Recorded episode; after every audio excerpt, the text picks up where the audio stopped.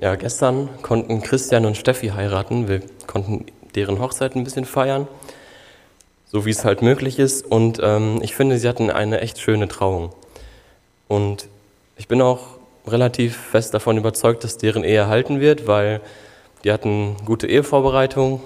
Ähm, ja, und wir haben hier auch in der Gemeinde schon oft für sie gebetet, bei der Jugend auch. Und ich denke, es wird auch viele Leute geben, die weiterhin deren Ehe und die beiden vielleicht im Gebet begleiten. Und ja, so ist das schon mal ein guter Start und da kann man äh, sich relativ sicher sein, dass das schon mal hält.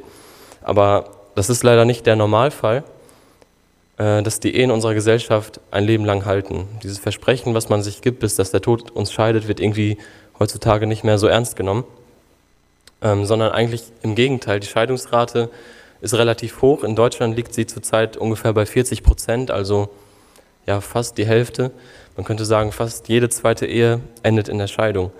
Und ja, das zeigt irgendwie, wie die Gesellschaft ja, dieses Versprechen, was man sich bei der Ehe gibt oder auch die Ehe an sich heutzutage sieht. Und ähm, letztens habe ich auch eine Postkarte gesehen, die das irgendwie ja, nochmal alles viel höher gesetzt hat, also noch heftiger gemacht hat. Kannst du einmal einblenden. Da steht endlich frei, Glückwunsch zur Scheidung. Und ich finde das irgendwie echt heftig, weil es ist schon so weit gekommen, dass wir uns zur Scheidung gratulieren und sagen, boah, jetzt bist du endlich frei, alles Gute zur Scheidung.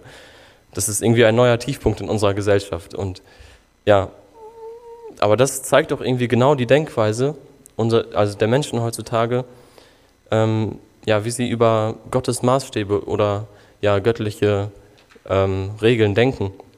Früher war die Gesellschaft von biblischer Moral und göttlicher Ordnung ja wirklich geprägt. Das, alle Leute haben so gedacht vielleicht auch, aber heutzutage ist es genau umgekehrt.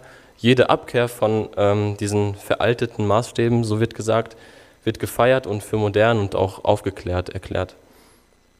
Ja, altes christliches Denken engt mich nur ein, es nimmt mir meine Freiheit, aber die neue Denkweise, die Scheidung von Gottes Maßstäben, schenkt angeblich Freiheit. Endlich frei, herzlichen Glückwunsch zur Scheidung, auch in Bezug auf Gott. Aber ist das wirklich so? Ist der Zustand des Geschiedenseins von Gott ein Grund zur Freude?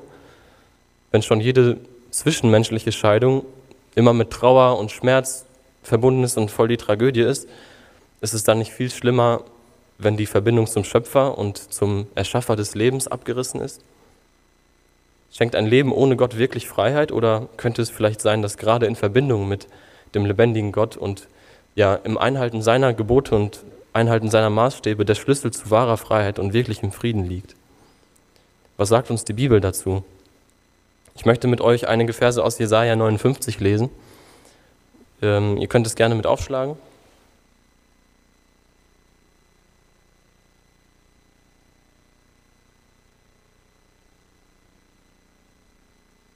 Jesaja 59, in Vers 8 sagt Gott zum Beispiel durch den Propheten ähm, zu seinem Volk oder auch über die Menschen allgemein, sie kennen den Weg des Friedens nicht und kein Recht ist in ihren Spuren. Sie machen ihre Pfade krumm, wer darauf geht, hat niemals Frieden. Also Gott sagt hier, dass wir Menschen von uns aus den Weg zum Frieden gar nicht kennen. Und wenn wir auf unseren eigenen krummen Wegen gehen und nicht auf Gottes Wegen, werden wir niemals Frieden finden. Also eigentlich genau das Gegenteil von dem, was die Gesellschaft sagt. Aber warum ist das so? Warum kennen wir den Weg zum Frieden nicht? Und das ist äh, der Grund dafür ist, dass jeder Mensch sich im Zustand geschieden in Bezug auf die Beziehung mit Gott befindet. Und der Grund für die Scheidung lesen wir auch im selben Kapitel in Vers 2. Eure Übertretungen scheiden euch und euren Gott voneinander, und eure Sünden ver verbergen sein Angesicht vor euch, sodass ihr nicht gehört werdet. Also unsere Sünde, unsere Übertretungen Gottes Gebote haben eine Scheidung zwischen uns und Gott gemacht. Es liegt an uns. Es ist nicht, das äh, Problem liegt, liegt nicht auf Gottes Seite. Und wenn wir Vers 12 und 13 noch dazu nehmen, da steht, denn unsere, unsere Übertretungen vor dir sind zu zahlreich und unsere Sünden zeugen gegen uns. Denn unsere Übertretungen sind uns bewusst und wir kennen unsere Sünden. Gebote übertreten und gegen den Herrn lügen und sich abwenden von unserem Gott und Frevel und Ungehorsam proklamieren und Falsches aus dem Herzen empfangen und aussprechen. Ja, so ist der Mensch. Und ähm, ja, dieser Zustand, in dem wir uns befinden, diese Sünde und Übertretung, hat einfach diese Scheidung gemacht. Aber Zum Glück, zum Glück ist unser Gott ein liebender Gott und er hat unsere Ausweglosigkeit gesehen, unsere Hilflosigkeit und er hat einen Weg geschaffen, diese Scheidung zu ihm, diese Trennung äh, zu überwinden, die sozusagen rückgängig zu machen und dass wir doch noch wirklich Freiheit und Frieden haben können. Und zwar durch seinen Sohn Jesus, den er auf diese Erde gesandt hat, der für uns am Kreuz an unserer Stelle gestorben ist. Wenn wir an Jesus glauben und unsere Hoffnung in ihn setzen, dann kann diese Scheidung rückgängig gemacht werden. Ja, und die Verbindung, die Beziehung zu Gott kann wiederhergestellt werden. Ähm, lesen wir mal in Johannes 8 noch zwei Verse.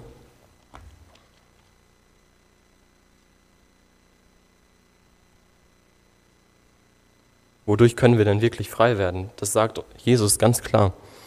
In Johannes 8, Vers 34 und 36. Jesus antwortete ihnen, Wahrlich, wahrlich, ich sage euch, wer Sünde tut, der ist Knecht der Sünde. Wenn euch nun der Sohn frei macht, dann seid ihr wirklich frei. Die Gesellschaft sagt, trennst du dich von Gottes Maßstäben, von, dieser, von diesen einengenden Geboten, dann findest du Freiheit. Aber Jesus sagt, jeder, der die Sünde tut, der ist Knecht der Sünde. Und ein Knecht ist alles andere als frei, er ist gebunden. Und Jesus sagt auch, wenn euch der Sohn frei macht, dann seid ihr wirklich frei.